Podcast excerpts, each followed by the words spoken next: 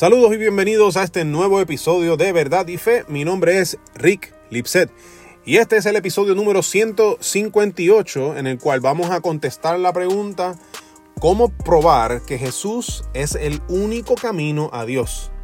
Y esta pregunta nos la hizo nuestro gran amigo Kevin, así que le damos gracias a Kevin por enviarnos esta pregunta. Eh, para el cristiano que dialoga con otro cristiano, quizás es muy sencillo contestar esta pregunta. Solamente hay que citar lo que dice Juan 14, 14 que dice así, Jesús le contestó, yo soy el camino, la verdad y la vida, nadie puede ir al Padre si no es por medio de mí. Pero la pregunta aquí es si habrá otra manera de poder entender por qué es así, que hay una sola manera para llegar a Dios. Y para esto quisiera poder ofrecerles a ustedes hoy un argumento lógico que demuestra que así es. Un argumento lógico funciona dando unas premisas que te llevan a una conclusión. Si las premisas son verdaderas, la conclusión es necesariamente verdadera, es inevitable. Así que vayamos allá. La primera premisa dice, si Dios existe, necesariamente es personal. La premisa 2 dice, un ser personal tiene preferencias. La premisa 3 dice, la manera de llegar a él, o sea, al ser personal, tiene que ser de acuerdo a sus preferencias. Por lo tanto, la conclusión, solo Dios puede decirnos de qué manera llegar a Él. Vamos a explicar un poquito la primera premisa. La primera premisa es si Dios existe necesariamente es personal. Necesitamos entender que ninguna fuerza o ser impersonal tiene la capacidad de decidir. Nuestro universo está intrínsecamente ordenado en su nivel más básico, donde las diversas fuerzas que le componen están ajustadas a un nivel impresionante.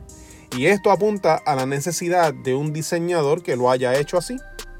Para diseñar esto se necesita un ser personal altamente inteligente y poderoso que lo haya hecho. El universo entonces nos da la evidencia, nos apunta a que el Dios que existe es un Dios personal. Porque un universo ordenado como el que tenemos jamás podría suceder al azar. De hecho, si vamos a la Biblia, veremos que ese Dios no es solamente personal, sino que es tripersonal. Entiéndase, Padre, Hijo y Espíritu Santo. La premisa número dos, vamos a explicar un poco. Un ser personal tiene preferencias. Todo ser personal tiene preferencias. Es nuestra experiencia común. Algunos van a preferir los perros, otros prefieren los gatos. Unos se sienten amados por el contacto y calor humano, otros por los actos de servicio que se hacen por ellos y otros por los regalos o el tiempo de calidad que se tenga con ellos.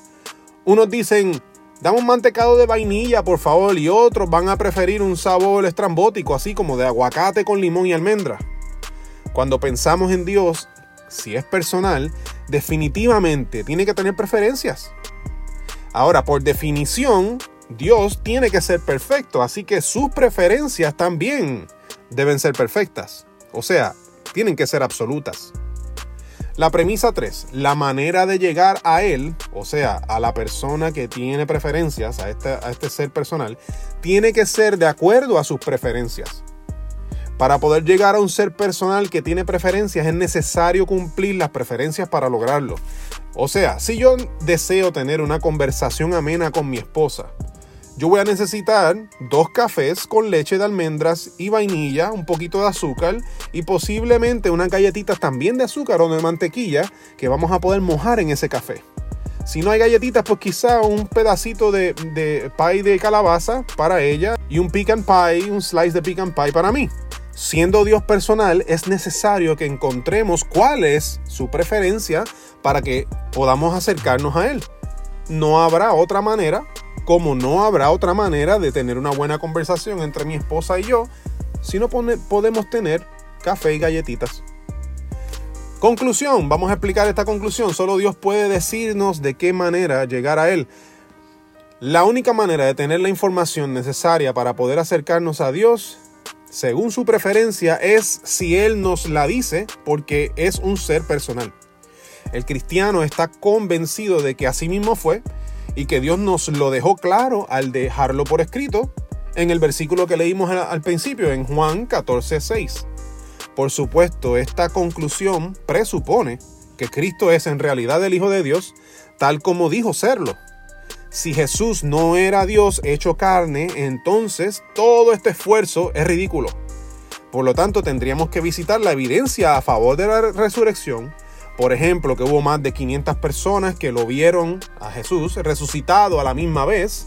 O sea que no fue una alucinación, un sueño o algo así extraño, porque 500 personas lo vieron a la vez.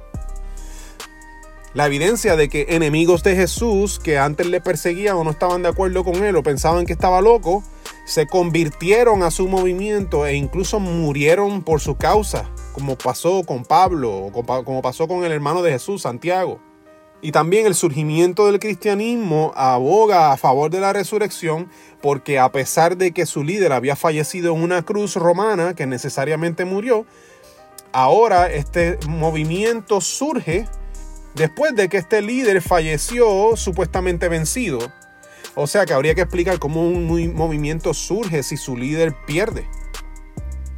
Si la resurrección entonces es cierta, lo que Cristo dijo de sí mismo necesariamente es cierto, porque Dios no va a resucitar un mentiroso para que engañe a la gente, porque Dios necesariamente por ser perfecto tiene que ser bueno, por lo tanto no va a ser algo malvado. La evidencia apunta a que en efecto Jesús sí resucitó. Y entonces si Jesús dijo que Él era el único camino al Padre, murió y luego Dios lo resucitó, significa que su reclamo es necesariamente cierto. Por lo tanto, el único camino al Padre es Jesús. Significa que Juan 14:6 es cierto. Jesús dijo, yo soy el camino, la verdad y la vida. Nadie puede ir al Padre si no es por medio de mí. Espero que este episodio les haya sido de gran bendición. Mi nombre es Rick Lipset Recuerda que puedes encontrar nuestro ministerio de apologética en verdadyfe.com. Puedes enviarnos tus preguntas a preguntas@verdadyfe.com. Estamos en las redes sociales, estamos en YouTube, que te invitamos a que te suscribas y le dejes a la campanita para que cada vez que publiquemos contenido nuevo te llegue a ti directamente. Tenemos nuestro podcast en las principales plataformas de podcast disponibles y también tenemos nuestra tienda de mercancía en verdadyfestore.com que con tu compra de nuestros hoodies, camisetas, sweatshirts y demás vas a poder aportar a que nuestro ministerio pueda continuar. Esto es todo por hoy, Dios les bendiga y será entonces hasta la próxima ocasión. Saludos.